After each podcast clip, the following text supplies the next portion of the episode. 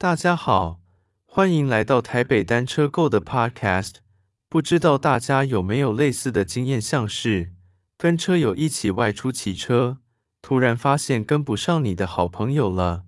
也许想当初这个朋友原本还骑得比你慢，或是速度上差不多，没想到突然一口气突飞猛进，比自己还快。这时候你的好朋友也不藏私的告诉你他是练什么课程进步的。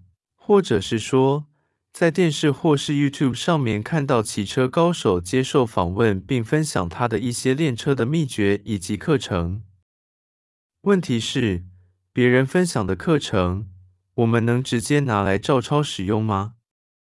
在回答这个问题之前，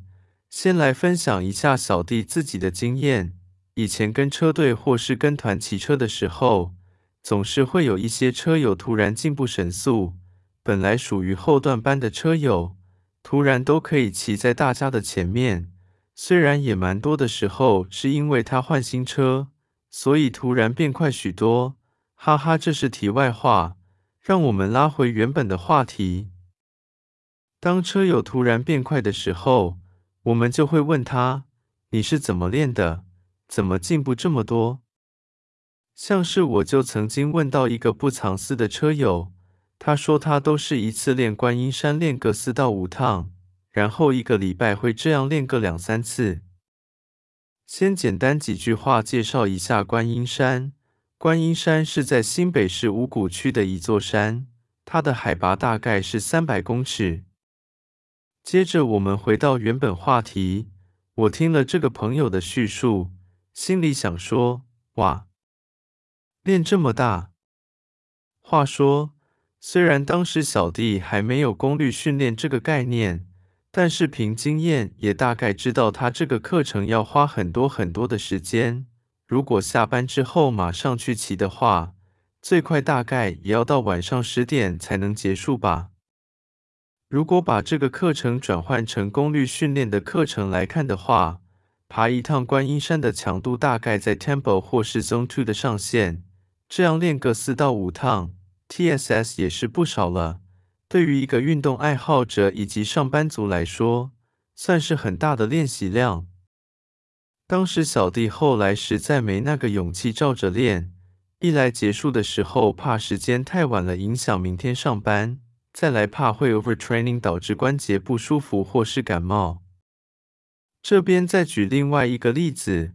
在 Training Peak 上面有很多的训练计划可以购买。购买之后，就可以直接把训练课程下载到您的自行车码表来进行。然而，在买课程的时候，您应该会发现 Training Peak 上面有非常非常多不同的训练计划可选择，而且都是由非常专业的教练所设计的。然而，有的训练计划是针对基础时期要打好基础的，有的则是进阶时期要针对比赛内容而特别设计的。举例来说，要打好基础的计划会进行比较多的类似 Zone 二或是加入些许 Sweet Spot 的课程。然而，如果是进阶时期的课程，可能会有比较多的高强度训练。举例来说，阈值训练、最大摄氧量训练，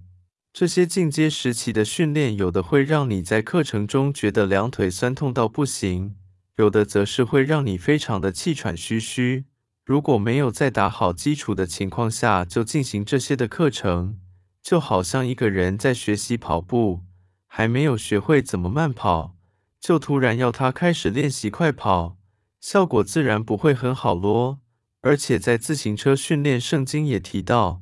除非在特殊情况下才会跳过基础的课程，因此要进行训练的课程是必须要看阶段而采用不同的计划的。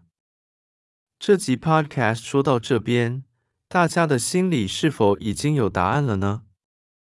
高手在不同的阶段的时候，通常会练不同的课程，不会一整年每个礼拜的课程都长得一模一样。所以，如果他在跟您分享他的练功课程的时候，是非常详细，无论是每一个不同阶段的细节，还有如何从第一阶段跳到第二阶段。甚至第三阶段，如果是这样子的方式的分享课程，这个课程是应该可以拿来自己试试看的。不过，如果分享的方式是比较片段的资料，例如他最近这一个月都在练 Sweet Spot，或最近这两个礼拜的周末都骑一百五十公里，类似这样子的分享方式，就会局限在一段时间的计划，而不是整个流程的概观。在这样子的情况下，分享出来的课程就不太适合直接拿来自己使用咯。就小弟的情况来说，也碰到过不少体力很好的车友分享练功的方式，例如我每个礼拜的周末都去骑个一百公里，或是我都会跟某某车队每周团练一次。也有很特殊的建议，像是我平常都练跑步而已，周末才会骑脚踏车。但是跑步的分量就很大，等等，以上各式各样的都有。以前也是有把一部分的建议课程在自己身上实验看看，但是最后实力进步的幅度上就真的比较有限，推力比也顶多练到二点八到三点一之间而已。是最近这两年有去了解 WKO 五一整套的练习方式，以及自行车训练圣经的周期化训练之后。推力比才慢慢的超过三点五以上，所以个人的结论还是了解一整套的练法会比较有效，没有那种神奇的单一的训练课程，只要一直练就可以一直进步。个人见解提供给各位朋友参考看看咯。这一集 Podcast 介绍的内容大致上就是这样，希望对大家能有帮助。